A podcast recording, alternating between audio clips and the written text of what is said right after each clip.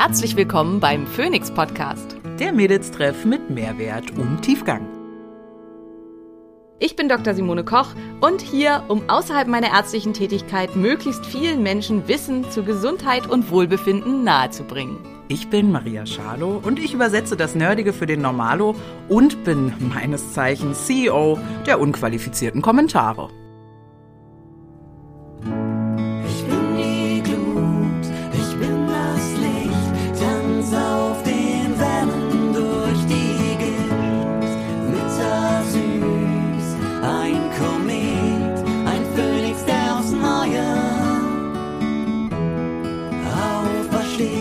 Dieser Podcast dient der reinen Wissensvermittlung.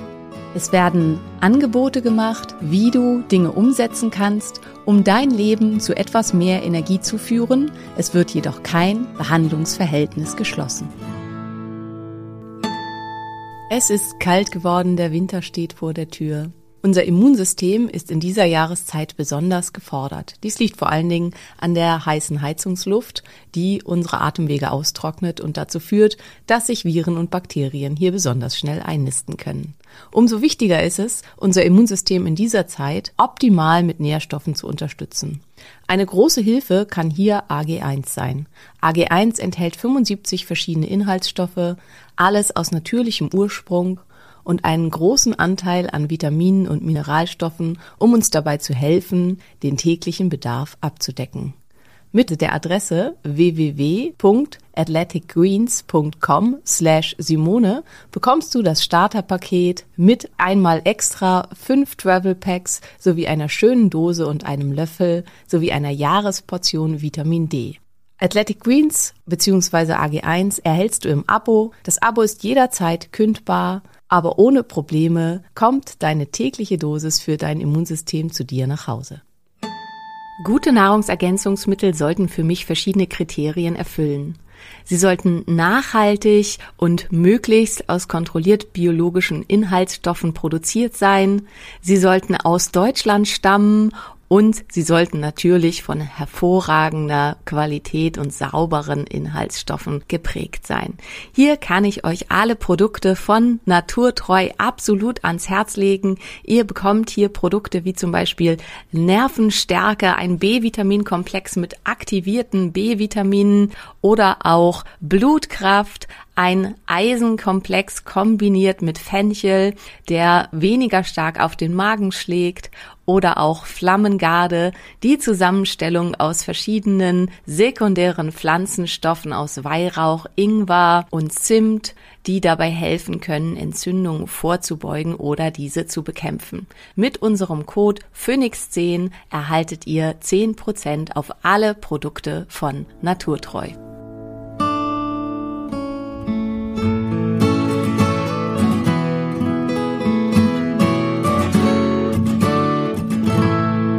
Einen wunderschönen guten Tag. Wir sind zurück aus der Pause. Viele von euch haben mir schon geschrieben, mein Gott, wann kommt die nächste Podcast-Folge? Ich habe jetzt schon alle 17 Mal gehört. Finde ich super, dass ihr alle 17 Mal hört. Denkt dann auch immer an Sternchen, ne? Ähm, heute Simone und ich wieder zurück. Simone, ich bin ein bisschen high. Wie geht's dir? Also ich hatte schon stärkere High-Phasen als jetzt aktuell. Ich bin gerade eher so ein bisschen, also vielleicht auch High, aber eher auf der der Blurred-Seite. Also das ist so ein bisschen so. Ich habe ich, ich hab mit äh, Mone die letzten Tage auch öfter telefoniert, weil die ähm, zum Maus mal frei hatte tatsächlich. Und dann ist auch schön, wenn wir uns dann Yeah. mal öfter gehört haben. Und ähm, ich weiß nicht, ob ihr Freunde habt, wo ihr äh, WhatsApp-Nachrichten gerne mal auf die zweifache Geschwindigkeit stellt. Wenn Mone fastet, würde ich gern langsamer stellen, tatsächlich. dass ich den ganzen Inhalt mitbekomme. Also du läufst ja wirklich auf Hochgeschwindigkeit. Äh, Ja. das Also sollte das heute auch wieder so sein, ich werde versuchen, mich krass zu beherrschen, dann verzeiht mir bitte. Es gibt aus dem letzten Jahr, also äh, das hat ja quasi fast schon Tradition. Nein, äh, ich weiß nicht, ob was, wenn man es zum zweiten Mal macht, schon als Tradition zu bezeichnen ist. klar. Aber es ist jetzt ja das zweite Mal, dass ich die erste Januarwoche faste. Und ähm, letztes Jahr habe ich das allererste Mal in der ersten Januarwoche ähm, Wasserfasten gemacht. Wobei Wasserfasten, da kommen wir gleich noch zu, äh, ein auslegbarer Begriff ist. Nein, ich trinke nicht nur Wasser. Das, ähm, äh, also dieser Begriff Water Fasting bezieht sich auf ein paar spezielle Punkte, die hier eingehalten werden. Man trinkt aber nicht zwangsweise nur Wasser. Worum es da geht, das ist, dass man nichts zu sich nimmt, was in irgendeiner Weise Zucker enthält und nichts zu sich nimmt, was in irgendeiner Weise den Insulinspiegel hochbringt. Und das ist halt der große Unterschied zu anderen Formen wie Saftfasten oder Buchringerfasten, wo halt eben schon Sachen konsumiert werden, die zumindest so ein bisschen ähm, Glucose dem System zuführen und so ein bisschen den Insulinspiegel anheben, sodass man nicht in so eine ganz, ganz, ganz tiefe Ketose reinkommt. Und ähm, das ist der gravierende Unterschied. Ja, auf jeden Fall habe ich das letztes Jahr da das erste Mal gemacht. Da können wir, äh, haben wir, glaube ich, auch schon mal drüber erzählt. Das haben sich aber ganz viele gewünscht, Egal, dass wir nochmal eine genau. Folge machen zu dem ganzen genau. Thema da war es auf jeden Fall so, dass dann an Tag vier, fünf, ja, wie du gesagt hast, dass, glaube ich, viele Leute mich gerne langsamer gestellt hat, hätten, weil mein Gehirn einfach so on fire war auf dieser Masse an Ketose. Also das ist was, was ich bei mir auf jeden Fall in Ketose ganz, ganz stark so ist, dass ich das Gefühl habe, wenn ich erstmal hochlaufe, und das kann auch sein, egal wo, also egal ob körperlich oder auch eben äh, mental, kognitiv, dass ich dann auf Ressourcen zugreifen kann, von denen ich zum Teil nicht wusste, dass ich die hatte. Also dass ich Sachen wieder ausgraben kann, Erinnerungen, Sachen, die ich gelernt habe und so weiter, ähm, was ich vielleicht sonst nicht so kann. Also das kann ich ja immer gut, aber dann halt echt noch mal eine Spur besser. Und ist das ist schon sehr, sehr cool. Aber fangen wir vielleicht mal ganz vorne an, weil genau. mir haben nämlich in den letzten zwei, drei Tagen ganz viele geschrieben, Simone, was zur Hölle ist denn eigentlich diese Ketose und was sind Ketonkörper? Ja. Und bevor wir da jetzt ewig drüber weiterreden, fangen wir damit vielleicht mal an. Also äh, der Körper funktioniert normalerweise auf Glucose, also unsere Mitochondrien verbrennen, um halt eben Energie zu bekommen und, ähm, und sauber. Glucose Glucose ist Zucker, ne? So genau, Glucose ist ja. Zucker, wobei es gibt ja ganz, ganz viele verschiedene Arten Zucker. Und Glucose ist halt eben ein Zucker. Ähm, und äh, ja, ist der Zucker, mit dem unsere Mitochondrien am liebsten und am besten arbeiten können. Und wenn äh, es aber die nicht mehr gibt, also wenn, wenn dem Körper keine Glucose zugeführt wird und diese nicht zur Verfügung steht, dann muss der Körper auf ein alternatives System umschalten. Und das ist ähm, das System der Beta-Oxidation, also dann wird Fett verbrannt.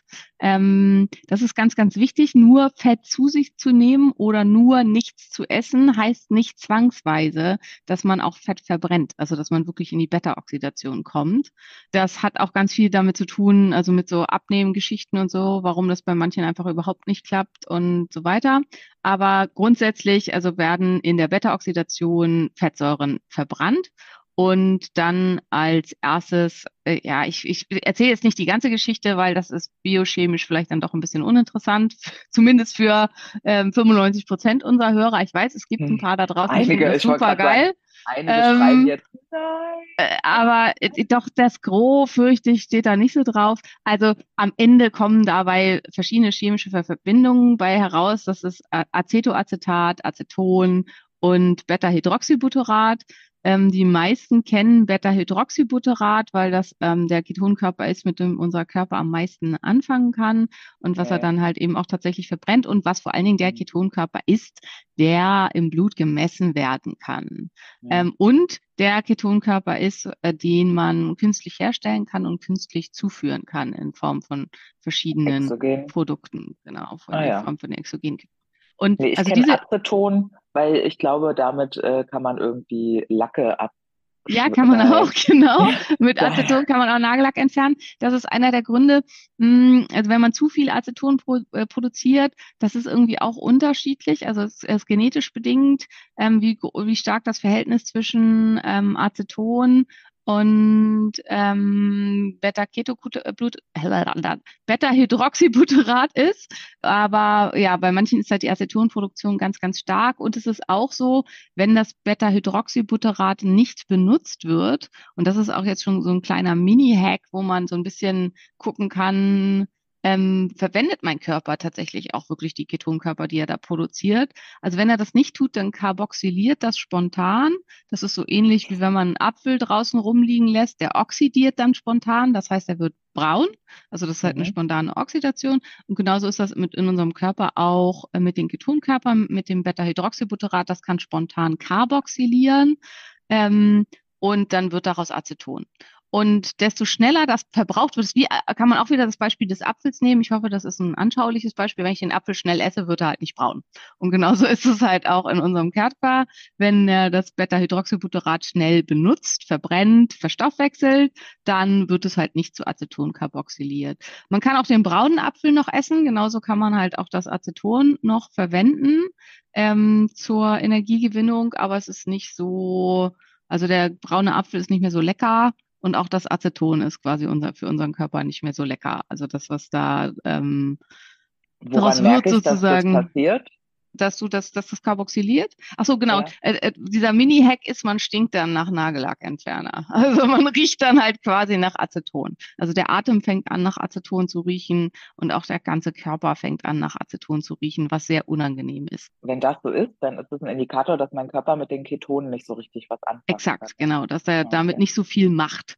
Ähm, und das ist auch, was wirklich spannend ist. Also letztes Jahr bei meinem ersten Wasserfasten, ich habe in meinem Leben, also wer meine Bücher gelesen hat ähm, oder vielleicht mal meinen Fastenkurs schon besucht hat und so weiß, dass ich habe in meinem Leben schon wahnsinnig viel gefastet, aber vorher noch nie Wasserfasten. Und ja, war da schon zum Schluss hin, also damals haben wir fünf, nee, nicht wir, ich, fünf Tage gefastet. Felix und Julian haben drei Tage mitgefastet. Und ich war dann an Tag fünf im Blut gemessen bei Ketonkörpern von 5,8, was auch schon ziemlich hoch ist. Ähm, aber ich glaube, ich habe damals viel, viel weniger davon verstoffwechselt als jetzt, weil ich habe richtig gemerkt, also ich habe mich selber gerochen, ich habe diese Ketonkörper an mir selbst gerochen. Ähm, ich habe mich total übersäuert gefühlt, also so ein saures Gefühl in der Muskulatur, in meinem ganzen Körper. Mein Pipi war so sauer, dass das äh, beim Pipi machen gebrannt hat. Ähm, und also, weil man ja das äh, Aceton dann quasi auch über den Urin ausscheidet und auch die anderen ähm, Ketonkörper sind alles Ketonsäuren. Und ähm, woraus ich für mich schließe, ich habe das damals einfach noch nicht so gut verstoffwechselt. Meine Ketone waren heute Morgen bei 7,1. Ach komm, Ähm, das Mone. habe ich noch nie, Ah. nie gemessen, äh, äh, bei mir nicht. Und ich habe es auch von niemand anderem. Also ich habe gestern einen Podcast gehört von einem, der äh, das höchste, was er gemessen hat, war mal 6,8. Und das ist auch schon echt super hoch. Und aber ich habe diesmal überhaupt nicht dieses Gefühl. Also weder brennt mein Urin noch, also ich habe auch Julian gefragt, noch stinke ich, noch ähm, stinkt meine Haut oder so, was glaube ich viel damit zu tun hat. Wenn wir Bock haben, können wir da gleich ein bisschen drüber sprechen, was ich alles so gemacht habe. Ich habe diese Woche eine ganze Menge ziemlich verrücktes Zeug gemacht, wo ganz, ganz wichtig ist, wenn ihr das jetzt hier hört, ich empfehle niemandem, das zu tun. Das ist keine Empfehlung. Ich bin ganz viel meine eigene kleine Labormaus, ähm, auch für euch, um halt auszuprobieren, was geht, um, wenn ich Menschen äh, was empfehle und Dinge mache, das einmal auch am eigenen Körper erlebt zu haben, um zu gucken, was kann der Körper leisten und auch zu gucken, was ist halt einfach keine gute Idee. Also ich habe diese Woche halt unglaublich viel Sport getrieben, dafür, dass ich halt voll fastend war. Also ich habe jeden Tag mindestens eine bis, naja, nie, nie eine, eigentlich mindestens Tag zwei, mindestens jeden Tag zwei Stunden, manchmal drei Stunden Tag, äh, äh, Sport am Tag getrieben. Ich habe extrem sauniert, also ich war jeden Tag in der finnischen Sauna. An einem Tag hatte ich fünf Saunagänge, alle mit krassem Aufguss. Ich war ganz viel Eisbaden. Ja, und habe auch sonst noch ein paar andere Dinge gemacht, die den Blutzucker in Tiefen treiben und da mit äh, drum agieren. Also insofern, das ist jetzt hier insgesamt das, was Maria und ich gemacht haben, sieben Tage Fasten, ist auch keine Empfehlung. Warum haben wir das gemacht? Weil wir einfach mal gucken wollten, wie fühlt sich's an und wie ist das so. Ähm, rein körperlich sind keine großartig positiven Effekte nach fünf Tagen mehr zu erwarten. Und es macht wesentlich mehr Sinn, zwei bis dreimal im Jahr fünf Tage zu fasten, als einmal im Jahr zwei Wochen. Ja. So, jetzt habe ich Ja. irgendwie das, ja, das war jetzt die Kurzeinführung in was sind eigentlich Ketonkörper. Also Ket- Ketonkörper sind die alternative Energiequelle, die unser Körper produziert, wenn er entweder gar keine Nahrung bekommt oder keine Kohlenhydrate oder nur ganz, ganz wenig Kohlenhydrate, also so wenig Kohlenhydrate, dass er damit allein seinen Stoffwechsel nicht decken kann. Fangen wir mal Und damit an. Und Ketone werden aus Fett produziert, ist das richtig? Exakt, ja. Die werden Okay. ausschließlich aus Fettsäuren produziert. Ja, was halt auch der Grund ist. Und das ist halt auch das, was ganz, ganz wichtig ist. Da können wir vielleicht gleich einmal drauf kommen, was mir ganz, ganz wichtig ist. Weil ganz oft gefragt wird, ja, wegen Grundumsatz und, mm, und kommt man und bringt das dann nicht den Stoffwechsel durcheinander und so. Also man muss natürlich wo Fasten, also lang, äh, Wasserfasten und vor allen Dingen langfristigeres Fasten halt wirklich schwierig und zum Teil dann nachher auch gefährlich ist, ist eben bei Untergewicht. Also deswegen leichtes Untergewicht kann auch je nachdem, was die Indikation fürs Fasten ist. Also ich hatte zum Beispiel in meiner letzten Fastengruppe einen Zustand nach äh, Melanom, also nach Krebserkrankung. Und da würde ich trotzdem fasten, weil halt der Benefit riesengroß ist ähm, bei Krebserkrankungen und zur Krebsprophylaxe vom Fasten. Aber es ist halt, und die hatte halt Untergewicht. Aber ganz, ganz wichtig ist eben, dass man hinterher einen ganz, ganz kontrollierten Refeed macht und denjenigen ganz schnell wieder auf sein vorheriges Gewicht kriegt. Ähm, aber grundsätzlich ist eigentlich ähm, stark, also starkes Untergewicht auf jeden Fall eine Kontraindikation. Leichtes Untergewicht ist halt super wichtig, dass das kontrollierte Refeed erfolgt. Ähm, und da muss man halt auch sagen, weil immer verliere ich meine Periode, bla bla bla zwei Tage nichts essen lässt sich nicht deine Periode verlieren. Das Problem ist halt, dass oft Menschen fasten oder da sowas auch noch machen, die seit Jahren auf einer unterkalorischen Diät sind. Also wenn das halt so Frauen sind, die halt immer schon unterkalorisch essen, weil sie damit versuchen, irgendwie ihr Gewicht zu halten oder abzunehmen oder so. Also da gibt's ja irgendwie ganz verrücktes Zeug und die halt schon äh, eine Geschichte von einer hypothalamischen Amenorrhoe haben durch eine Unterernährung und all sowas. Ähm, die dürfen natürlich nicht fasten oder sollten nicht fasten. Aber man darf da halt nicht alles immer in einen Topf schmeißen. Und genauso Frauen reagieren ganz empfindlich auf OMAD. Das hatten wir auch schon, glaube ich, in unserer anderen Fastenfolge, also auf One Meal a Day und auf intermittierendes Fasten. Das kann tatsächlich zu Zyklusstörungen führen. Einmal im Jahr, zwei, drei Tage Fasten, wird mit Sicherheit nicht dazu, dass dein ganzer Hormonhaushalt völlig geschrottet wird. Wozu es führen kann, ist, das ist halt auch ganz, ganz wichtig, dass dieser Zyklus anders ist als sonst. Also weil der Körper wähnt sich ja in einer Hungersnot und wenn du halt um den Eisprung rum fastest, dann wird wahrscheinlich dein Körper den Zyklus abbrechen. Das heißt, du hast dann wahrscheinlich nur einen elf Tage langen Zyklus oder 14 Tage langen Zyklus oder wann immer dein Eisprung ist. Und wenn du in der zweiten Zyklus. nie passiert, aber ja. Ja, also bei dir hat das immer, da, da kommen wir auch gleich noch zu, warum das bei dir nie passiert ist. Also das ähm, ist, äh, äh, wenn du in der zweiten Zyklushälfte fastest, ähm, dann kann es sein, dass da auch der Zyklus abgebrochen wird. Äh, wenn du in der ersten Zyklushälfte fastest, dann wird der Zyklus wahrscheinlich verlängert, weil der Körper dann halt wartet, bis wieder ausreichend Energie da ist, bevor dann der Eisprung erfolgt. Also das sind, und das ist völlig normal und macht physiologisch und, halt auch total Sinn. Und wann am besten fasten? Was würdest du sagen? Die meisten kommen, also ich würde sagen, am besten fasten in der ersten Zyklushälfte, weil es halt nicht zu einem Zyklusabbruch kommt. Und wenn der Eisprung zwei, drei, vier, fünf Tage verschoben ist, who cares? Also ist ja nicht schlimm. Die meisten Frauen geht's eh besser in der ersten Zyklushälfte. Also insofern ähm, kann man das äh, da dann gut machen. Und ähm, tatsächlich, also viele haben ja mit Cravings und sowas zu tun, ganz kurz vor der Periode und während der Periode, ähm, weswegen viele am besten damit klarkommen, in der ersten Zyklushälfte, äh, also in, während der Menstruation und kurz davor zu fasten. Weil bei mir jetzt durch Zufall halt auch so. Also ich habe halt auch. ja, ähm, ja zwei, drei Tage vor der Mens angefangen und habe dann vorgestern meine Tage gekriegt, ähm, völlig geplant sozusagen und hatte dann jetzt meine Tage und das war super. Also das war für mich ähm, völlig perfekt und ideal. Und auch das ist so ein, so, eine, so ein Mythos, man dürfe nicht fasten während meiner, seiner Menstruation. Auch das ist totaler Quatsch. Und jetzt ist, merkt ihr schon, jetzt bin ich wieder, ich bin schon im Sprechflow. Maria kommt überhaupt nicht mehr zu Wort, aber ich will das noch kurz mit anhängen. Warum? Es hat bei Maria das nie stattgefunden. Maria hatte genug Fett, Eigenfett. Oh ja. Absolut. um ihren Grundumsatz und alles, was sie an Energie brauchte, daraus wunderbar zu decken. Und das ist halt der Punkt. Was macht der Körper in Ketose? Er deckt seinen Grundumsatz durch Fettsäuren. Und die kann ich von außen zuführen, wenn ich eine ketogene Ernährung mache. Das soll heute nicht das Thema sein, wird aber sicherlich in den nächsten Podcasten irgendwann mal das Thema sein, weil ähm, ich da gerade Lust drauf habe und mich mal wieder eine Weile ketogen ernähren möchte. Aber was er eben auch kann im Fasten ist, wenn da genug da ist, ist, dass er einfach seinen gesamten Umsatz, alles, was er braucht, aus dem Eigenfett deckt. Und wenn jemand halt eben, ähm, bei Maria darf ich das ja sagen, deutlich zu fett ist, dann ist das für den Körper halt überhaupt kein Problem. Dann hat er alle Energie, die er braucht. Da ist so un also quasi ein unbegrenzter Reservoir, also unbegrenzt nicht, aber in dem Moment schon irgendwie an Energie da, dass es halt dann keinen Grund gibt, warum, also der Körper hat dann keine Hungersnot, weil er hat ja alles da, was er braucht. Und, Und ähm, für, für fünf Tage auf jeden Fall für unbegrenzt. fünf Tage easy, Also, genau. Und Ja. im Zweifelsfall halt, wie in dem Beispiel von diesem Schotten auch äh, für, ich weiß nicht, wie, waren das, 254 Tage. Also Nee, da ist sogar, halt, ja, ja, richtig viel. 280, glaube ich sogar. ja, irgendwie so. Also auf jeden Ja. Fall äh, krass viele Tage. Also die Energie ist halt da. Und das ist halt auch der Punkt. Und das muss man immer ganz stark unterscheiden. Ich, mich, sorry Leute, äh, ihr dürft echt da böse sein, aber mich nervt dieses immer alles in einen Pott schmeißen. Dieses, ja, man darf nicht fasten, weil das den Zyklus und so weiter. Ja, wenn du untergewichtig bist und halt,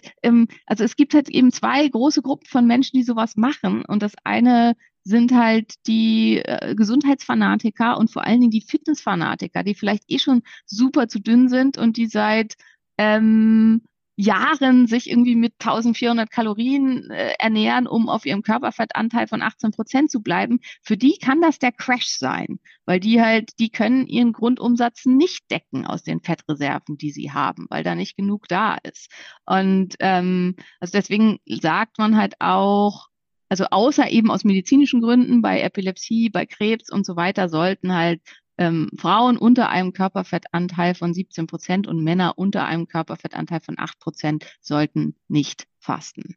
Weil, also, oder zumindest nicht Wasser fasten, also dann muss man Fett mit zuführen von außen, um diesen Bedarf zu decken, weil die, der Körper geht sonst ans Protein, um das halt zu verstoffwechseln, weil er einfach nicht genug Fett hat, um seinen Bedarf zu decken. Und das macht halt auch total Sinn. Deswegen, also, äh, wir hatten ja letztes, unsere letzte Folge war ja, glaube ich, die Red Flag Folge bei den Therapeuten. Pauschalaussagen sind auch eine fette Red Flag.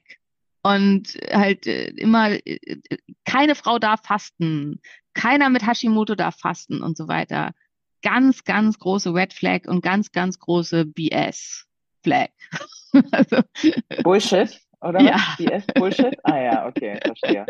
Ja, ja, ja. Ich würde gerne tatsächlich irgendwie nochmal vorne anfangen. Und zwar bei dem, warum fastest du denn eigentlich die erste Woche des Jahres, Mona?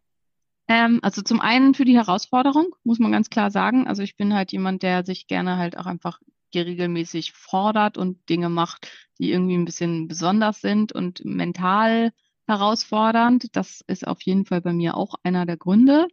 Aber ähm, also Fasten, es gibt halt den im Körper, desto älter man wird, entstehen im Körper bestimmte Prozesse. Es bilden sich sogenannte Sentinels, Sentineszellen, ähm, Zombiezellen. Ähm, die Zombiezellen, die, äh, also wie in so einem schlechten Zombie-Film, infizieren die alle Zellen rund um sich herum und ähm, sorgen dafür, dass halt dann Dinge im Körper nicht mehr richtig funktionieren. Dann kommt es zu Telomerverkürzungen, also die, die ähm, Enden von der DNA werden kürzer und dadurch kann es schlechter funktionieren. Es kann DNA-Schäden geben überall im Körper. Der Körper kann toxisch überladene Zellen haben, durch welche Giftstoffe auch immer. Der Körper kann infizierte Zellen haben, also zum Beispiel mit Herpesviren. Herpesviren persistieren ja in unserem Körper und ähm, die äh, also funktionieren dann auch nicht mehr so richtig. Es kann Zellen geben, die halt einen Infektionsschaden genommen haben, wie zum Beispiel eben bei Long Covid. Also bei Long Covid persistiert nicht der Virus im Körper, aber es gibt halt einen ganzen Haufen Zellen, die halt einen Schaden genommen haben. Also diese ganzen Probleme erkennt der Körper in der Autophagie.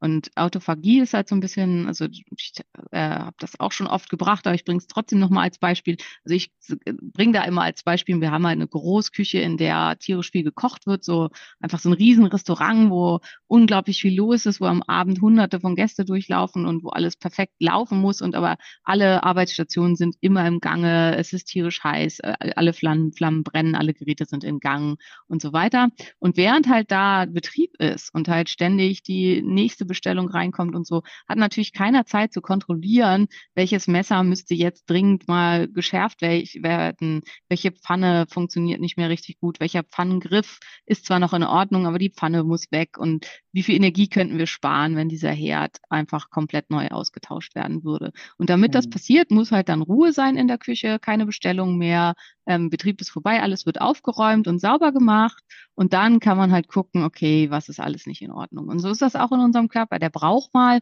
völlige metabolische Ruhe, um gucken zu können, ähm, was muss alles aufgeräumt werden und also beziehungsweise erstmal aufzuräumen und dann zu gucken, was ist wirklich so kaputt, dass es einfach weg muss.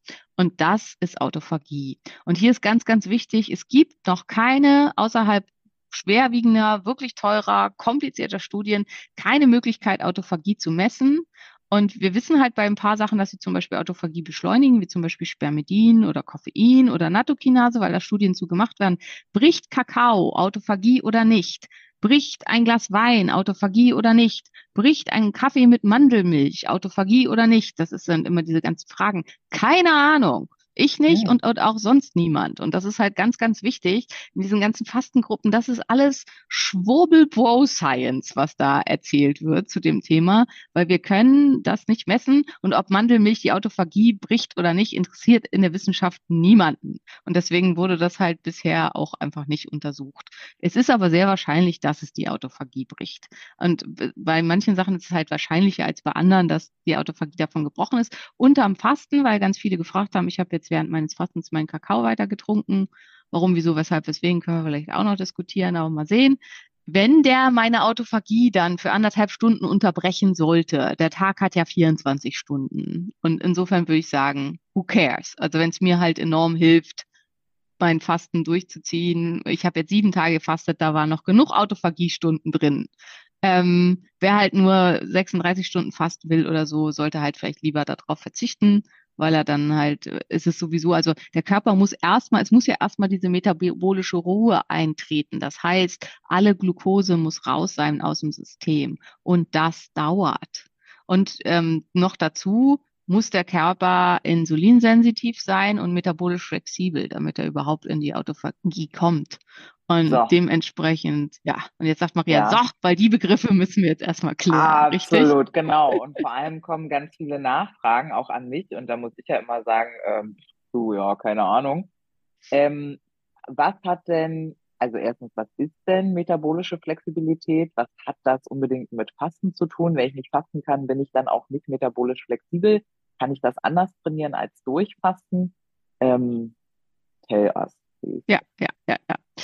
Also, das, genau, das war eine der Hauptfragen äh, und ganz oft auch, ich bin ja nicht insulinresistent, ich habe nüchtern Insulin gemessen, der war bei vier, ich kann trotzdem nicht fasten, wo ist das Problem? Also das kam halt auch ganz, ganz viel. Genau. Ja. Ähm, was ist metabolisch flexibel? Ähm, wie erklären wir das am besten? Also sagen wir mal, du hast noch nie in deinem Leben Drachenfrucht gegessen. Das ist jetzt ja ein bisschen exotische Habe ich, glaube ich, wirklich auch noch nie. Okay, gut, gutes das Beispiel. Ist dieses pinke Außen mit den vielen Kernen. Genau, das ist das, ja, ja genau, genau, ja. genau. Und du weißt auch nicht, dass das eine essbare Frucht ist. Und ja. jetzt stellt man dir halt zwei Obstteller hin und auf dem einen sind Mandarinen und Äpfel und Birnen und auf dem anderen ist Drachenfrucht. Und du hast aber noch nie Drachenfrucht gegessen und die sieht ja jetzt auch erstmal, also die ist halt krass pink und hat diese komischen ähm, ja nicht Dornen, aber diese komischen Anhängsel, die sie vielleicht jetzt auch erstmal nicht so auf den ersten Blick attraktiv macht. Ähm, und wenn man dir immer beides hinstellt, dann wirst du schätzungsweise ähm, Mandarinen und Apfel essen. Exakt, immer Mandarinen und Apfel essen. Und ähm, hast dementsprechend auch nicht die Fähigkeit, also die Drachenfrucht, die Schale kann man nicht essen, ne? Also die muss man halt auch erstmal aufschneiden und das Fleisch da rausholen und so. Und da du das bis jetzt noch nie versucht hast, ähm, wirst du halt erstmal auch nicht wissen, wie komme ich denn anders ran von der Drachenfrucht, was ich essen kann und wie ich das. Äh, und, und das ist im Prinzip metabolische Inflexibilität oder Unflexibilität. Beides ist übrigens korrekt. Ich habe das nachgeguckt, mhm, weil ja. äh, mich das voll beschäftigt hat.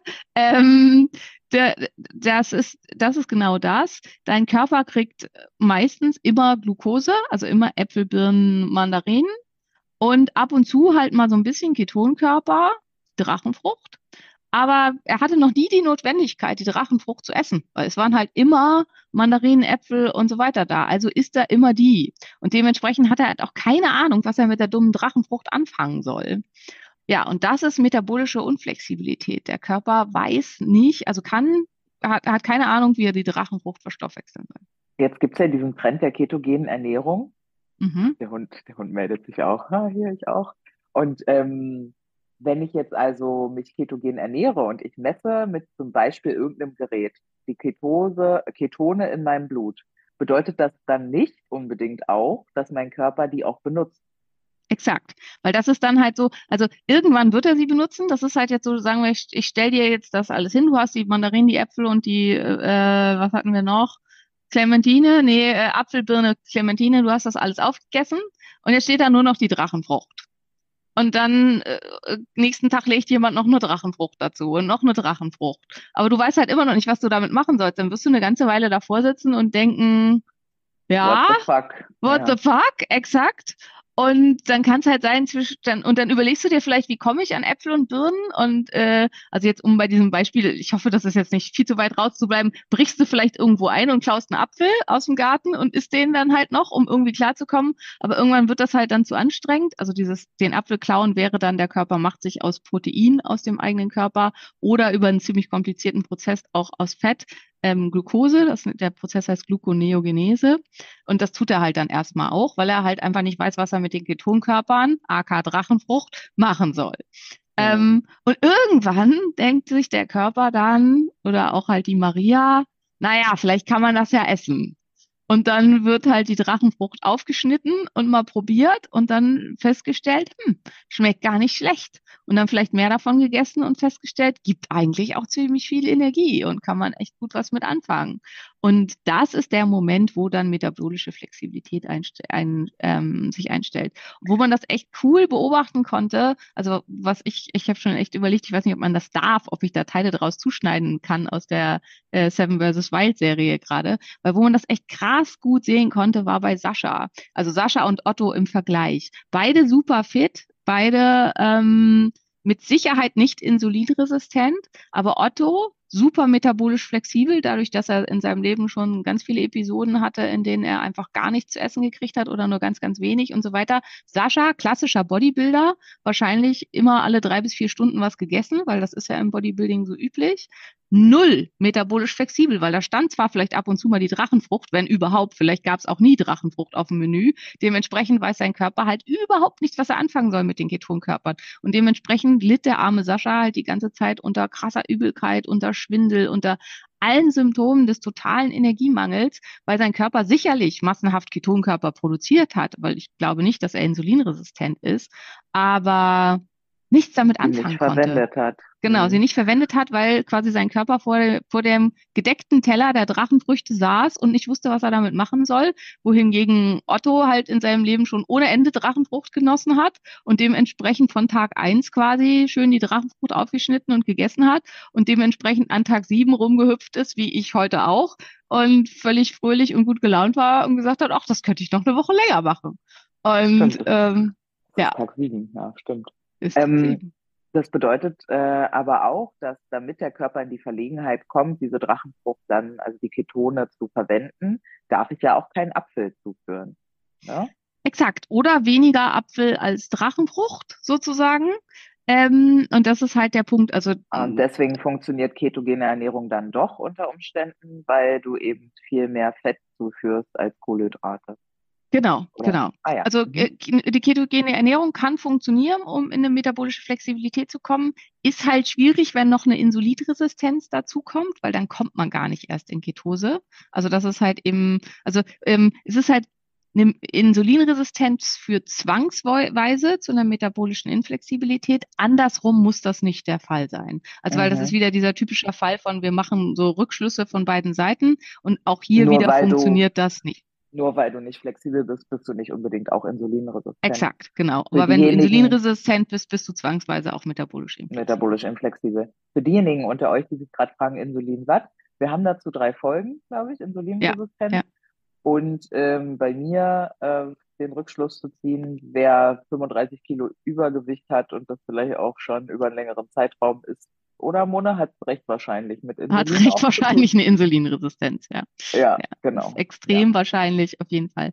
Und dann halt zu diesem, ja, also wie durchbreche ich das? Wie übe ich das, dagegen anzukommen? Das war halt eine ganz, ganz häufige Frage. Eine Möglichkeit ist Fasten. Und hier gibt's halt eben auch, und auch wenn man insulinresistent ist, äh, eine Möglichkeit ist Fasten. Ähm, Ist halt furchtbar schmerzhaft. Ist halt schmerzhaft, genau. Also das ist halt, finde ich, also das, Maria erzählt das ja immer mal wieder, aber ich finde, das da kann man einfach nicht oft genug sagen. Während der ersten, ich weiß nicht, zwei, drei Monate oder so hat Maria ja immer 24 bis 36 Stunden gefastet und es ging ihr immer scheiße. Hm. Und, und ähm, das ist halt, das ist einfach äh, ein harter Prozess, auf, durch den man dann halt irgendwie durch muss. Man kann halt auch die ganz harte Nummer fahren, dass man sagt, okay, ich faste jetzt einfach mal vier Tage.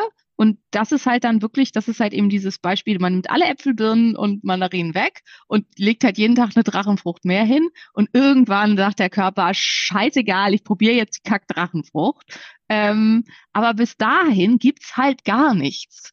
Und das ist wirklich hart und das kann auch zu viel sein. Also deswegen mache ich das in meinen Fastenkursen mit meinen Teilnehmern, die das halt so gar nicht hinkriegen, also wo man merkt, das stresst den Körper enorm, weil was muss der Körper tun, um Gluconeogenese zu betreiben? Er muss massiv Stresshormone ausschütten, Cortisol, Adrenalin, Noradrenalin.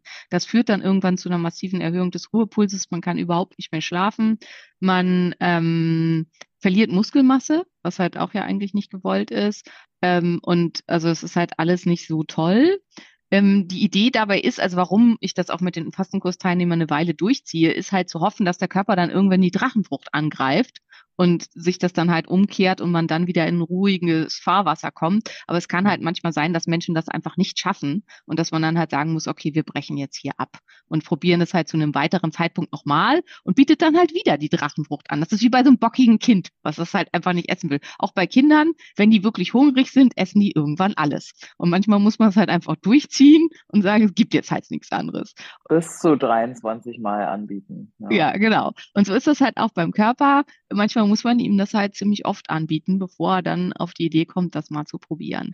Das Ja. ist aber good to know. Also ein Indikator für, du hast es ja jetzt in deiner Story schon öfter auch benannt, so mit, oder mir erzählt, ach, wir wir hatten so viel Kontakt die Woche, äh, wenn der Ruhepuls hochgeht und die HRV, das ist ein Indikator für ähm, zu viel Stress im System. Und das liegt unter anderem also daran, dass der Körper versucht, aus Fett äh, irgendwie an Glykogen zu kommen, irgendwie noch an Zucker zu kommen. Und Genau, das stresst, genau. das stresst, das stresst ihn so massiv.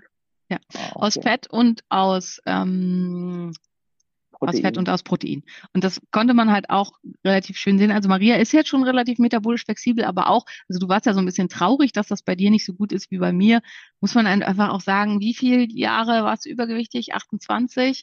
Also Ja. sei nett zu dir. Also du hast so unglaublich viel erreicht und ähm, da muss man dann auch überhaupt nicht traurig sein, wenn das noch nicht so gut läuft. Ähm, was man halt noch sehen konnte, so in Belastung, in Sport. Also mein Körper produziert halt eine, eine Glucose-Flatline. Also hier wird gar nichts mehr aus, ähm, äh, ähm, aus Protein oder irgendwas gewonnen. Bei Maria gibt's halt noch kleine Glucose-Pushs, weil der Körper dann halt, wenn er richtig Stress kriegt, sich halt dann doch noch Glucose aus anderen Geweben holt.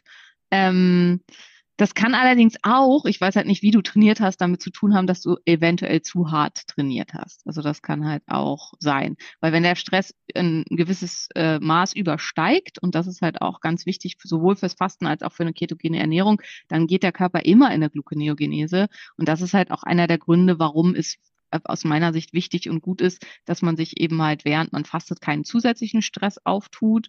Also Reisen ist oft was, was ganz schwierig ist und nicht geht. Kinder können was sein, was sehr viel zusätzlichen Stress erzeugt und dann nicht geht. Eine total harte Arbeitswoche kann super sein, weil man total abgelenkt ist und alles toll ist. Aber wenn man, wenn es halt wirklich negativer Stress ist, dann geht's halt nicht. Und bei mir war zum Beispiel ja beim letzten Mal, als ich mit meiner Fastengruppe gefastet hat, da musste ich ja zu einem Vortrag, äh, zu einem ganz, ganz wichtigen Vortrag im Corporate-Kontext.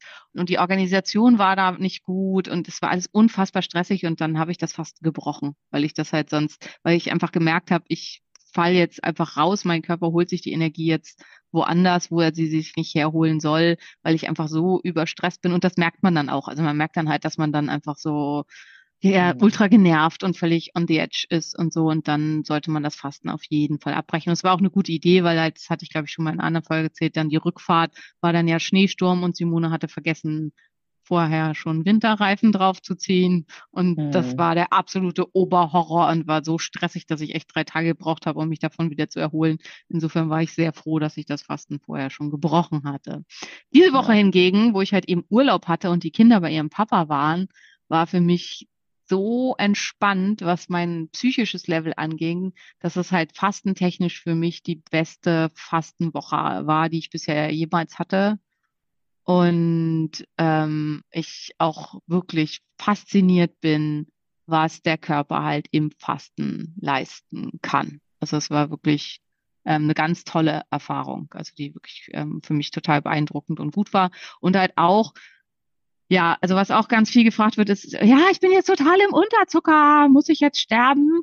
Ähm, also das ist halt auch total normal. Also was immer ganz wichtig ist, diese Apps, die ihr da benutzt und so weiter, also zum Beispiel die Abbott Libre Apps, Freestyle Libre Apps, die sind für Diabetiker programmiert für Typ 1 Diabetiker beziehungsweise für insulinpflichtige Typ 2 Diabetiker. Dementsprechend sind die Normwerte programmiert. Diese Dinger sind nicht programmiert für Verrückte wie mich, die halt in eine extrem Ketose gehen und ähm, äh, sich sieben Tage nichts zuführen, was irgendwie Zucker- oder Insulinlastig ist, dann darf der Blutzucker auf 40 fallen und zwar auch dauerhaft. Das ist total okay. Ähm, Ketonkörper und Glucose stehen in einem, ähm, wie heißt das? Also die, die konteragieren sich. Desto höher die Ketonkörper, desto niedriger die Glucose. Und ähm, man weiß das aus der Forschung mit ähm, hyperbarem ähm, Sauerstoff bei Krebs und ähm, auch im, im Militärkontext und so weiter, dass man tatsächlich den Zucker drücken kann auf 20 oder so, wenn man in einer tiefen Ketose ist, hat das keinerlei Auswirkungen, weil der Körper halt eben sich komplett versorgt mit dem, mit den Ketonkörpern. Ähm, es gibt halt nur ganz wenige Organe, die immer so ein bisschen Restglucose brauchen. Das ist die Nebennierenrinde und die Speicheldrüsen im Wesentlichen. Und die kommen aber mit dem bisschen Zucker klar, der da halt eben noch da ist. Okay. Ja, ich kann äh, fröhlich vermelden, dass ich heute Morgen ein Ketonwert von 4,5 mmol Was auch schon hatte. echt mega gut ist. Also das ist schon richtig gut jetzt. Wie fühlst du dich?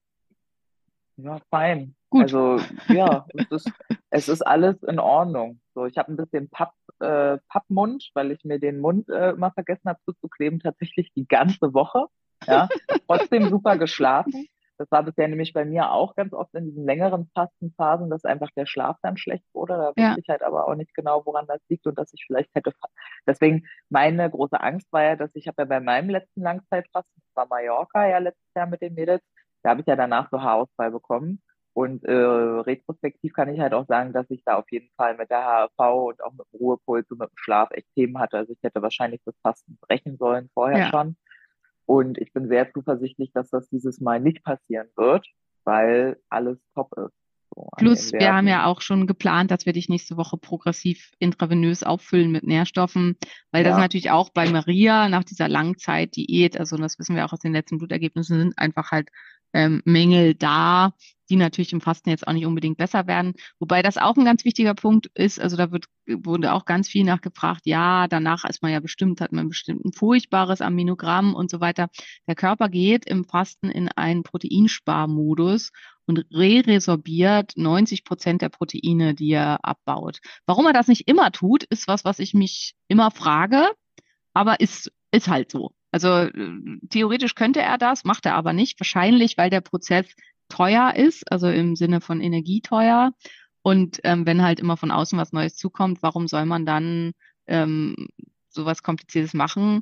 Also ist vielleicht so ein bisschen so, weiß ich nicht, irgendwas ein Beispiel im Haushalt oder so, dass ich halt theoretisch irgendwie halt auch mein Wasser selber reinigen könnte und das dann immer wieder verwenden könnte. Das wäre ja viel nachhaltiger. Machen wir aber nicht, weil wenn wir den Hahn aufdrehen, kommt ja neues frisches Wasser. Und so ist es halt in unserem Körper halt auch mit dem Protein. Ähm, theoretisch kann er halt das Protein alles ähm, re-verstoffwechseln und über die Niere wieder resorbieren und dann nochmal benutzen. Macht er aber nicht, weil normalerweise kommt von oben halt immer was Neues nach. Wenn nichts Neues nachkommt, dann merkt er das relativ zügig und geht in ein Proteinsparmosus und dann verliert man so gut wie kein Protein mehr. Das heißt, man muss sich darüber ganz, ganz wenig Sorgen machen, weil das ist auch was, was ganz viele beschäftigt. Und das ist auch, das ist ganz wichtig, weil das äh, weiß ich, dass das bei Maria an irgendeiner Stelle vielleicht falsch angekommen ist. Zumindest haben mir das eine oder andere Personen übermittelt. Man sollte während des Fastens kein Protein zu sich nehmen. Also halt auch kein kein Smart Protein oder irgendwie sowas, weil das halt eben die Ketose stören kann, weil das Protein, der Körper macht dann aus dem Protein Glucose über die Gluconeogenese. Und das wollen wir ja nicht, weil wann immer er Glucose macht, steigt halt auch wieder der Insulinspiegel, kann er keine Ketonkörper machen. Na, und du meintest, der, der, das Problem ist, dass er dann eher auch Muskeln verbraucht. Exakt, genau. Weil dann äh, ist er ja wieder in dem Modus, ha, wir machen ja hier jetzt Zucker aus Protein und dann fängt er halt an, ähm, An meinen Muskeln zu knabbern. Ja, genau. Das ist, äh, Die soll er ja nicht bei haben. mir, genau, das ist bei mir nämlich doof angekommen. Und deshalb für alle die, die ähm, irgendwie glauben, ne, keine, keine Kohlenhydrate zuzuführen. Simone hat mir dann erklärt, fünf, was, 50 Gramm Kohlenhydrate, wenn man Proteine Genau, also wenn man, nimmt. wenn man äh, ähm, High Protein isst, also eine High Protein Diet isst, sollte man mindestens 50 Gramm Kohlenhydrate zuführen, weil dann ähm, ausreichend Kohlenhydrate da sind, um halt die nötige Glucose zu produzieren, damit der Körper sich dann nicht am Muskelprotein bedient. Das ist halt auch ganz, ganz wichtig. Da kommen wir vielleicht irgendwann demnächst in den Folgen halt mit auch noch zu. Ähm, ganz viel von diesen ganzen, die Ketonpäpste sozusagen, und da gibt's echt super coole Leute, sind ganz krasse Typen. Also das sind halt, das sind zwar Wissenschaftler und Ärzte, aber das sind Muskelberge und die sind alle riesengroß. Die haben einen Umsatz am Tag von 4000 Kalorien und mehr. Ähm, also ähm, Dom De Agostino, den finde ich persönlich gerade ziemlich cool. Ähm, der arbeitet halt zum einen ganz viel in so Unterwasserprojekten, wo er halt ähm, zum Teil wochenlang unter äh, Hy- Hyperdruck arbeitet an diesen Nimo-Stationen, was halt auch unglaublich viel Energie verbraucht. Und außerdem ist er halt ein Muskelberg hoch 10. Ähm, und der ist, der ist immer ketogen und isst aber trotzdem am Tag mehr als 200 Gramm Protein und mehr als 150 Gramm Kohlenhydrate. So wie halt ähm, ja jemand anders halt auch, der eine ganz normale Ernährung fährt, die nicht ketogen ist. Warum? Weil er halt 4000 Kalorien zu sich nehmen kann und er isst halt das und den Rest Fett und dann bleibt er halt trotzdem ketogen. Das lässt sich nicht übertragen auf Simone Koch, die halt nur einen Grundumsatz von 1400 Kalorien hat. Und ähm, das macht diese ganze Sache so kom kompliziert. Und deswegen hier auch wieder keine Pauschalaussagen für nichts. Jeder Körper ist unterschiedlich. Und diese ganzen Sachen müssen immer angepasst werden. Und desto mehr Wissen man darüber hat, desto besser. Und das ist halt auch zum Fasten.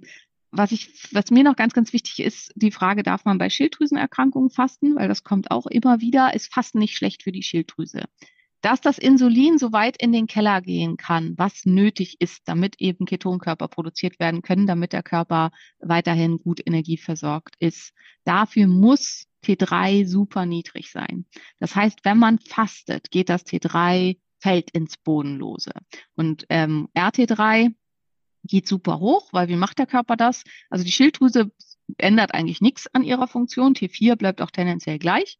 Aber das T3 wird halt über die, Unidase 2 in RT3 umgewandelt und dann abgebaut. Ähm, das ist ein ganz normaler physiologischer Prozess in der Ketose, der sich innerhalb kürzester Zeit danach wieder umkehrt. Das hat keinerlei Einfluss darauf, dass die Schilddrüse langfristig geschädigt wird. Weil das aber so ist und weil man halt nach Fasten so schlechte Schilddrüsenwerte misst, erzählen einige Menschen daraus, äh, da draußen, die eigentlich in ihrem Leben ganz was anderes sind und nichts zu tun haben mit äh, Medizin oder Wissenschaft oder irgendwas, aber sich dadurch auszeichnen, selbst die Erkrankung Hashimoto zu haben und deswegen meinen, sie wären jetzt befähigt, allen Leuten um sich herum was zu erzählen und haben das vielleicht mal bei sich selber gemessen, dass das so ist, dass Fasten bei Hashimoto oder Fasten bei Schilddrüsenerkrankungen kontraindiziert wäre. Das ist Quatsch. Ähm, tatsächlich kann eben halt auch hier das Fasten durch die hohe antientzündliche Wirkung, durch die hohe Wirkung der Autophagie super benefitär sein. Wichtig ist, dass man hinterher, also dass die Schilddrüse gut versorgt ist, dass hinterher ordentlich Jod und Selen zur Verfügung steht und dass man hinterher, und das ist ganz, ganz wichtig, erstmal eine Phase hat, wo man eben, also wenn man eine Schilddrüsenerkrankung hat, wo man wieder pusht und wo man ähm, halt ausreichend Kalorien zur Verfügung stellt und so weiter, damit das dann wieder umgekehrt wird. Ich habe das beim Fasten letztes Jahr gemessen. Also nach dem Fasten hatte ich ein T3 von, keine Ahnung, minus 30 oder minus 40 Prozent oder so und ein RT3, das doppelt so hoch war wie normal. Eine Woche später waren meine Schilddrüsenwerte wieder völlig normal. Und das ist halt auch das, also da gibt es jede Menge Studien zu. Das ist das, was immer passiert. Das ist, es gibt auch Studien an Tieren dazu, Tieren, die Winterschlaf halten halten und die halt im Winterschlaf dann auch zwangsweise fasten, äh, beziehungsweise Winterruhe. Bären zum Beispiel machen keinen Winterschlaf, die halten nur Winterruhe und fasten dann zwei Monate. Das muss man sich auch so, so ein Eisbär fastet zwei Monate. Der ernährt sich zwei Monate nur aus seinem eigenen Fett. Der frisst Steh in der Zeit und ernährt sich von seinem eigenen Fett. Stirbt er? Nein. Passiert ihm sonst irgendwas Schlimmes? Nein. Aber seine Schilddrüsenwerte gehen in den Keller. Und das muss halt eben auch so sein. Und das ist halt ähm, ganz wichtig in diesem Zusammenhang. Ja, ich glaube, das ist das, was mir wichtig war, da, dazu zu sagen. Du hast gesagt, du hast noch irgendwelche Fragen aus der Followerschaft. Genau. Und, und zwar habe ich erstmal nochmal die Frage zum Thema exogene Ketone. Ah ja, ne? genau, ganz wichtig. Ja. Es wurde ganz viel gefragt. Genau, wir haben die ja jetzt auch, also du hast mich ja damit angesteckt, mit, äh, wo wir in der Sauna waren und gefühlt übermenschlich in dieser Hitze sitzen konnten und äh, nichts gespürt haben. Das war großartig, äh, außer angenehmer Wärme. Und jetzt habe ich mir die ja auch geholt. Und ähm, da hast du mir ja so ein paar Tipps gegeben. Deswegen wäre mir jetzt wichtig, dass du diese Tipps jetzt auch nochmal unseren Hörern mitgibst. Ja. Also, Also das gilt, das gilt sowohl für exogene Ketone als auch für körpereigene Ketone. Das ist halt auch ganz wichtig, damit der Körper diese Ketonkörper nutzt. Also damit er die Drachenfrucht isst, muss man ihn ein bisschen ärgern. Also es ist halt wie, äh, nehmen wir wieder das Beispiel Kind. Kind will das nicht essen. Ich muss halt dem Kind quasi die Nahrung langfristig entziehen und vielleicht auch de- dem Kind halt sagen, hier, mit dem Fußball nach draußen schubsen, geh mal eine Stunde e- äh, Fußball spielen und wenn es wieder reinkommt, wird es tierisch hungrig sein und dann schätzungsweise auch die Drachenfrucht essen oder was man ihm eben sonst hinstellt, was es eigentlich nicht mag. Und so ist das auch bei unserem Körper. Wenn ich ihn richtig krass fordere, dann denkt sich der Körper, ha, Äpfel, Birnen, Clementine sind aus, aber hier liegt dieses andere rum. Na gut, wir versuchen das jetzt mal. Und das macht er halt sonst tendenziell nicht. Ähm, macht halt auch total Sinn. Also in der Hungersnot, warum sollte der Körper die ähm, wichtigen und äh, ja, ja, raren Brennstoffe, die er quasi noch zur Verfügung hat, ähm, verwenden, wenn er nicht dazu gezwungen ist. Weil tendenziell, also jemand, der 30, 40 Kilo Übergewicht hat, das ist ja nicht normal für die Menschheit. Das ist nicht das, woher wir kommen. Normalerweise hatten Menschen nie irgendwelches Übergewicht. Fasten mussten sie aber zwangsweise trotzdem, weil es halt einfach viele Phasen gab, in denen es einfach nicht zu beißen gab. Und dann wurden natürlich die Ketonkörper quasi gespart für den Moment, in dem man dann eben auf die Jagd gegangen ist und versucht hat, irgendwie was zu fangen oder so. Das heißt, damit die wirklich genutzt werden, muss man in Gange kommen. Und das ist auch ganz oft, wenn man morgens aufwacht, also wenn ich morgens so aus dem Bett äh, schlurfe, dann fühle ich mich jetzt auch nicht total energiegeladen und super. Und das ist halt der große Fehler auch von vielen, die fasten, dass sie sich dann aufs Sofa legen und denken, oh, ich bin ja so schlapp und ich tue jetzt heute gar nichts und ich binge jetzt irgendwie fünf Netflix-Serien und mache nichts. Und dann fühlt man sich den ganzen Tag scheiße, weil ähm, der Körper die Ketonkörper nicht nutzt. Und man muss den Körper ein bisschen pushen, ein bisschen schubsen, sonst wird das nichts. Und dieses Schubsen kann sein Sport, dieses Schubsen kann sein, ähm, und bei, ganz wichtig ist bei Sport, Langzeit Moderatsport, moderater Kraftsport.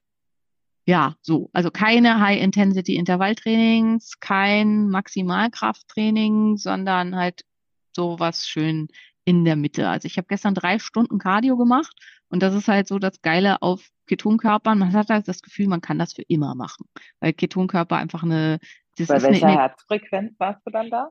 Nix. Äh, Das ist halt auch in Ketose kommt man nicht mehr doll hoch mit der Herzfrequenz. Maximal war 135. Also so, also auch, obwohl ich versucht habe, mich echt richtig doll zwischendurch auch mal anzustrengen. Aber die Muskeln haben ja nicht mehr, also haben halt keine Glucose mehr. Das heißt, die Muskeln versagen dann halt relativ schnell. Also man kann dann halt nicht mehr schneller oder irgendwas. Und dementsprechend geht das Herz halt auch nicht so tierisch hoch. Aber man bleibt halt in dieser, was immer alle sagen, Fettverbrennungsfrequenz. ähm, Mhm. aber das ist halt hier, das ist halt leider so, wenn man nicht in Ketose ist, dann nützt das gar nichts, wenn man mit 135 Herzfrequenz da unterwegs ist, da lacht der Körper sich tot und verbrennt halt einfach mal gar nichts. Ähm, Aber in diesem Fall ist es halt so, dass er dann halt einfach Fett verbrennt ohne Ende. Und hier wieder Disclaimer, don't try that at home. Das waren verrückte Versuche von Simone. Das soll jetzt nicht heißen, dass du das machen sollst. Also es kann halt eventuell auch einfach zu viel und zu stressig und so weiter sein. Aber das sind so Sachen, die der Körper da braucht. Sauna funktioniert halt eben auch. Das sind das, was Maria und ich gemacht haben. Bisschen Ja. Hardcore Sauna. Dann braucht der Körper halt auch was anderes und verstoffwechselt die Ketonkörper. Ähm, psychischer, positiver Stress kann auch gut sein. Also so wie zum Beispiel eben bei mir letztes Jahr diese Vorträge, die mir total Spaß gemacht haben. Ich brenne ja absolut für diese Themen, die für mich einfach super cool sind. Und dann kommt mein Gehirn halt so krass in Gange, dass ähm, es dann auch anfängt, Ketonkörper zu verstoffwechseln und da super mit ist. Ich fürchte, wenn man seine Steuer machen will und das halt zum Kotzen findet, ist die Wahrscheinlichkeit, dass man dann so richtig Ketonkörper verstoffwechselt, nicht so gut. Definitiv, definitiv. Hast du versucht, Okay. ja? Ah, Ich habe versucht, äh, ich habe wirklich To-Dos diese Woche, die mich abfacken, nicht geschafft. Ja, ja, ja. konnte mich wirklich mental nicht überwinden, diese Ja. To-Dos zu machen, ja. Die Ja, liegen also jetzt da- alle auf nächster Woche. Da ist halt die Frage, ob wenn man dann irgendwie erstmal eine Runde laufen gehen würde, ob man es dann hin hinterher machen kann. Aber ich glaube, es ist echt schwer. Also ähm, es ist so ein bisschen, also körperlich, da kann der Körper nicht anders, dann geht er halt da rein. Aber geistig, glaube ich, müssen es einfach Sachen sein, die einen auch, ja, die, die, die einen erfreuen, die einen in Flow bringen und die dazu führen, dass der Körper dann halt auch Ja. die Sachen gerne macht. Was auch wichtig ist, wenn man solche Sachen durchzieht, hinterher, also diese Pushs sind ja eigentlich dafür da, damit man die Kuh erlegt, ne? Also oder die, den Hirsch oder die, das Mammut oder was auch immer. Und wenn das nicht passiert, also wenn es halt dann nach so einem krassen Push keine Nahrung gibt, dann ist der Körper kurzfristig ein bisschen beleidigt und dann ist man halt total müde. Also ich war gestern Abend sowas von müde und bin dann echt auch einfach nur noch ins Bett gefallen, habe ein bisschen gelesen und bin dann auch komatös eingeschlafen und habe dann aber auch echt absolut fantastisch geschlafen. Ich habe die ganze Woche ja fantastisch geschlafen. Ähm, ja, das ist halt auch, äh, da, ja, das sind so die Punkte, genau, und das ist auch bei den exogenen Ketonen der Fall. Und dann war es jetzt, wie übe ich metabolische Flexibilität? Exogene Ketone wären der leichte Weg, die metabolische Flexibilität zu üben. Also man kann halt eben auch, der Körper kann mit exogenen Ketonen gleichzeitig Glucose und ähm, Ketone verstoffwechseln, wenn er entsprechend gepusht wird. Das ist halt auch, wenn jetzt Lieschen Müller, die 40 Kilo Übergewicht hat, sich für viel, viel Geld exogene Ketone kauft und die einfach immer nur nimmt, aber ansonsten sich weiterhin gar nicht bewegt und auch sonst nichts tut, was irgendwie fordernd ist, dann wird der Effekt null sein. Und nicht ganz null vielleicht, weil die Zufuhr von exogenen Ketonen drückt die Glucose, weil wie gesagt, Glucose und Ketonkörper haben so ein Gleichgewicht, also so höher das eine, desto niedriger das andere und es führt dann halt zu einem Niedr äh, Abfall von Glucose und dadurch eventuell zu einem leichten Abfall von Insulin und vielleicht zu einer leichten Verbesserung von der Insulinresistenz. Das wissen wir aber nicht genau, dazu gibt es keine Studien. Das ist eine rein logistische Herleitung aus dem, was wir über exogene Ketone und das Ganze wissen. Mhm. Ähm, aber ansonsten passiert da halt nicht viel. Äh, Lieschen muss halt Sport machen oder Eisbaden oder Sauna, aber irgendwas davon muss sie machen, ähm, damit der Körper halt denkt, na gut, okay, wir versuchen jetzt mal die Drachenfrucht. Und dann ist halt eben, dadurch lernt er ja, Drachenfrucht kann man essen. Und wenn dann gefastet wird, dann ist es viel, viel leichter. Und dann kommt man da halt auch deutlich besser hin. Und wenn man dann insulinresistent ist und erstmal gar nicht gut in Ketonkörperproduktion kommt, dann kann man sich dann eben auch behelfen, indem man in den ersten zwei Tagen exogene Ketone nimmt, ähm, weil dann ist es nicht so unangenehm und nicht so schlimm. Und äh, dafür muss aber die metabolische Flexibilität schon da sein, damit der Körper halt überhaupt erstmal anfängt, die Drachenfrucht zu konsumieren. Ja, genau. War das Das war also, verständlich? ja, für mich schon, aber ich habe es auch schon das dritte Mal von dir gehört. Also ansonsten, das nicht verständlich war, zurückspulen und noch zweimal hören. Also eigentlich kannst du es jetzt nicht noch leichter erklären. Äh, Der Körper kann nicht unbedingt mit den Ketonen was anfangen. Wir brauchen einen Push. Das ist so Genau. der Genau. wichtigste, die wichtigste Und Aussage daraus. Also exogene Ketone sind auf jeden Fall die einfachste Variante, um halt eben eine metabolische Flexibilität des Körpers zu erlernen, aber halt eben auch eine sehr teure Variante, um das zu tun. Mhm. Also wie Ja. du das gemacht hast, halt über einen Zeitraum von mehreren Monaten, ein, zweimal die Woche, dreimal die Woche, glaube ich, zum Teil sogar 24 bis 36 Stunden Fasten, ist der harte Weg, ähm, der aber nichts kostet. Ähm, exogene Ketone zu nehmen, ist der deutlich leichtere, aber sehr teure Weg. Weg. Plus exogene Ketone schmecken echt scheiße. Also ich finde die ganz geil bisher, muss ja, ich du sagen. magst so super süßen ich Geschmack. mag das äh, Süße, genau. Die sind halt äh, ich- unfassbar süß. Also Ich ich krieg davon echt das mein- Würgen. Oh, ich habe mir die einmal äh, mit in meinen Kakao reingeschmissen. Ähm, und das war dann so geil halt einfach, Hm. weil Kak Kakao-Ketone in dem Rohkakao, nice. Ja, Ja. kann man machen. Fand ich gut. Also es gibt da auch, es gibt zwei Varianten exogener Ketone. Es gibt Ketonsalze und Ketonester. Ketonester sind zehnmal so wirksam wie Ketonsalze, aber Ketonester sind halt auch nochmal viel, viel, viel, viel teurer als Ketonsalze. Ähm, ja, das sind so, ich glaube, das sind so die wichtigsten Sachen. Einen ganz kurzen Punkt würde ich noch ansprechen und dann schließen wir hier auch erstmal. Und dann, wenn alle Fragen, die ihr jetzt hier irgendwie noch nicht beantwortet gehabt habt, dann nochmal, ich glaube, wir machen nächstes Mal einfach nochmal eine Fastenfolge, äh, egal, ob wir auch da schon welche zu gemacht haben, weil ich weiß jetzt schon noch ganz viele Fragen, die wir irgendwie noch nicht behandelt haben. Was ganz oft kommt, ist, die Leute haben im Kopf dieses, was sie schon mal gehört haben, Ketoazidose und da stirbt man doch dran. Ketoazidose stellt sich ein bei Diabetikern. Und Mhm. zwar immer dann, weil wie gesagt, Zucker, also Glucose im Blut und Ketogene stehen in einem miteinander gegenteiligen Verhältnis, also di- diametral gegenteilig. Ähm, desto höher Ketonkörper, desto niedriger Glucose. Dadurch hält sich das Säurebasengleichgewicht halbwegs im Rahmen. Plus ähm, immer, wenn die Ketonkörper deutlich zu hoch gehen, also wenn sie in einen Bereich kommen, was für den Körper nicht mehr tolerabel wäre, ähm, schüttet das Pankreas Insulinpulse aus. Und dadurch stabilisiert man sich dann irgendwann auf einem Maß, was man gerade halt noch so tolerieren kann. Also ich denke, viel höher als ich jetzt bin, würde ich halt nicht mehr gehen. Das ist beim Diabetiker logischerweise nicht der Fall.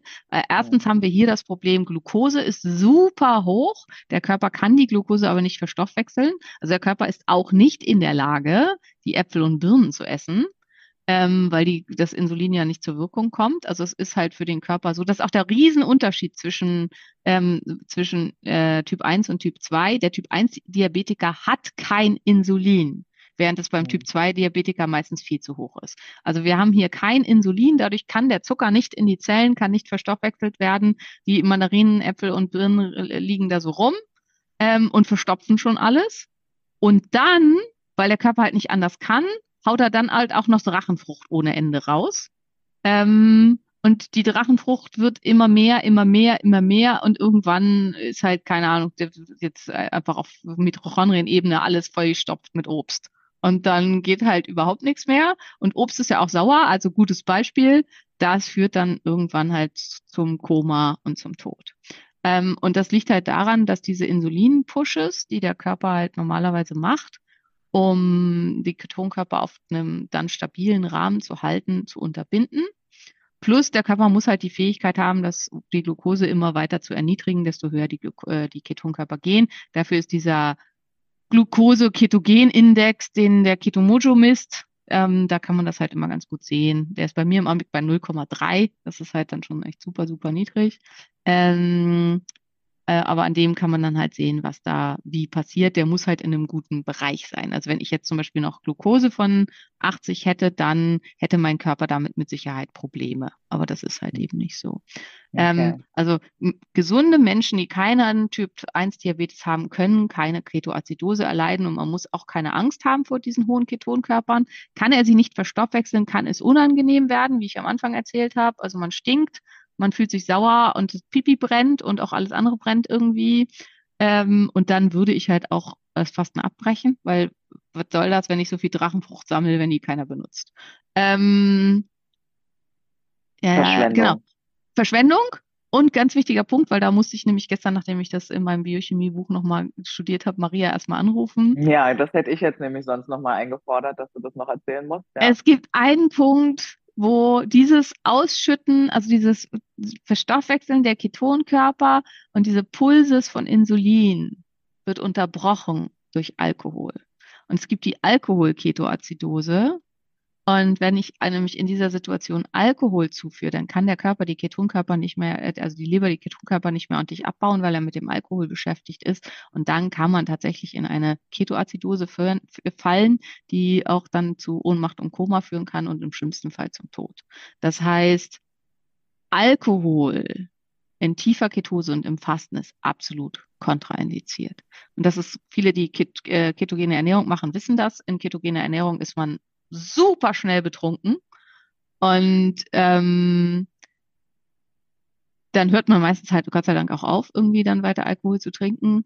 Aber ich würde halt, wenn man fastet, also so wie Maria und ich das jetzt halt gemacht haben, also mit so hohen Ketonkörpern in einer ketogenen Ernährung ist man vielleicht so bei 2,5, 2,8. Aber mit meinen Ketonkörpern gerade von 7,1 glaube ich, wäre Alkohol für meinen Körper gerade eine absolute Katastrophe.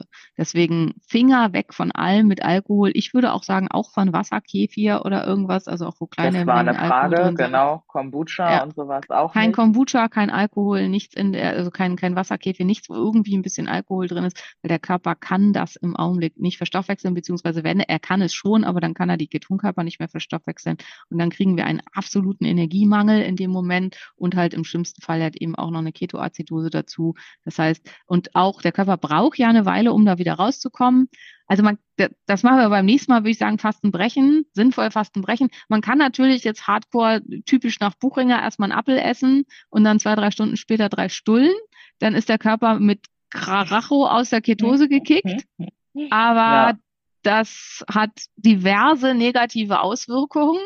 Ähm, und wird inzwischen auch, also weil ganz viele immer nach Buchinger macht man das aber so und so. Ja, das ist halt alles uralt. Also es gibt halt einfach ganz viel, ganz neue Fastenforschung und da macht das halt keiner mehr so. Und das hat halt auch Grund. Und man muss halt nicht nur, weil sich irgendein weißer Mann äh, namentechnisch verewigen musste mit irgendeiner Methode, heißt das halt nicht, die für ist, die für alle Jahrhunderte sinnvoll ist. Und äh, Fastenbrechen mit einem Apfel ist halt überhaupt nicht sinnvoll. Ähm, Da gehen wir vielleicht dann nochmal in einer Folge Genau. drauf Und wenn man so Fasten bricht, wie ich das machen würde, dass man halt ganz sanft den Körper wieder an Glucose gewöhnt, dann sollte man in dieser Phase auch auf gar keinen Fall Alkohol trinken. Also Alkohol sollte halt ähm, erst wieder ins Rennen kommen, wenn überhaupt. Ihr wisst ja alle, ich bin nicht so ein Freund von Alkohol, aber ähm, wenn überhaupt, sollte Alkohol erst wieder rankommen, wenn man halt komplett raus ist aus der Ketose, beziehungsweise Mhm. fast komplett raus ist. Mit einer Ketose von, was weiß ich, 1,5 oder so kann man sich halt mit ketogenem Wein auch so richtig die Kante geben. Ob das empfehlenswert ist, ist halt die zweite Frage. Ab wann beginnt für dich tiefe Ketose? Ab drei? Ja, 3, 3,5, würde ich sagen, so. Okay. Und da muss man sich halt auch schon ordentlich anstrengen, um dahin zu kommen. Da kommt man meistens mit einer ketogenen Ernährung nicht hin. Also insofern, da kommt man nur mit Fasten hin. Ja. Gut, ja, Roundup für unsere erste Fastenfolge. Ich würde sagen, nächste Woche machen wir nochmal, wie sieht denn so ein klassischer Fastentag bei uns aus? Warum führe ich nicht ab und Maria auch nicht? Also zumindest nicht mit Glaubersalz und irgendwelchen Einläufen und so weiter. Wie ist denn das mit Bindern? Für wen macht das Sinn? Wie ist das mit Histamin? Was ist mit Mastzellerkrankungen und was sonst noch so an 1000 und 100 Ach Fragen du kam? Scheiße. Ja, an dich kommen auf jeden Fall viel mehr Fragen ran als mich. Das wäre schon mal gut. Es war mir eine Freude. Und Dankeschön. euch äh, Happy Fasten, wenn ihr es nachmachen wollt und wartet doch vielleicht noch die nächste Folge ab, dass ihr da auch Genau. genau Bescheid Und- wisst. Ah, Und vielleicht, ähm, wer Lust hat, mal mit mir zusammen zu fasten, mit all diesem ganzen Schnickel-Schnackel-Kram, mit Messung und hoffentlich vielleicht auch Maria, die mich dann begleiten wird. Ähm, Absolut. Mit Messung von Ketonkörpern im Blut, in der Ausatemluft, mit Messung von HRV, von Blutdruck, von Puls und so weiter. Ähm, Im November, und zwar, glaube ich, in der ersten Novemberwoche soll es nach Portugal gehen. Die Plätze sind extrem begrenzt. Wer Lust hat und Interesse hat, trägt sich bitte auf meiner Homepage www.drsimonekoch.de in den Newsletter ein, weil dann kriegt ihr als erstes die Möglichkeit der Anmeldung. Und wenn dann alle Plätze weg sind, sind alle Plätze weg. Nur wenn nicht über den Newsletter alle Plätze weggehen, dann wird das noch an anderer Stelle beworben. Insofern habt ihr damit dann einen Vorteil. Ja, So, ihr 6. Süßen. bis 12. Ne? Genau. Bis dann und wir hören uns nächste Woche. Ciao, ciao.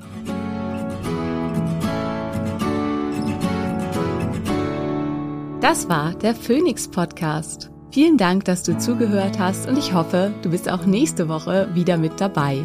Mehr über mich und meine Arbeit findest du im Internet auf meinen diversen Homepages. Hey, wenn du bis hier aber gehört hast, ne? Und du hast mindestens einmal geschmunzelt, ich weiß das. Wir sind lustig. Und du hast das Sternchen noch nicht gedrückt. Dann mach das bitte noch und denk an den Liebesbrief. Küsschen!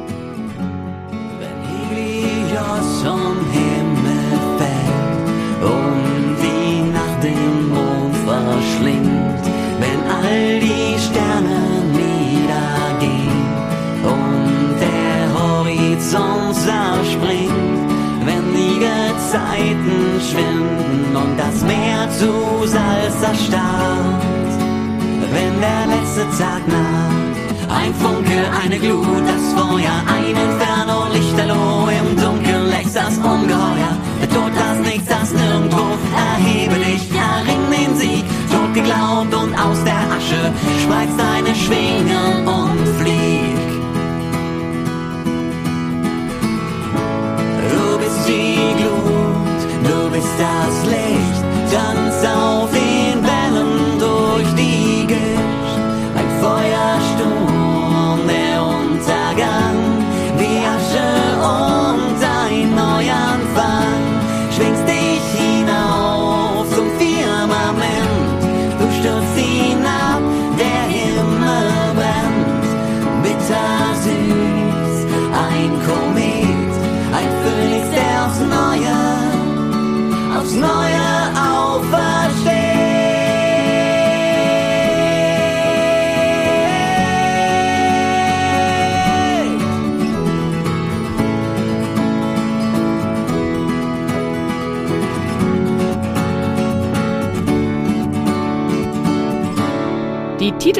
bzw. Abspannmusik hat dir gefallen?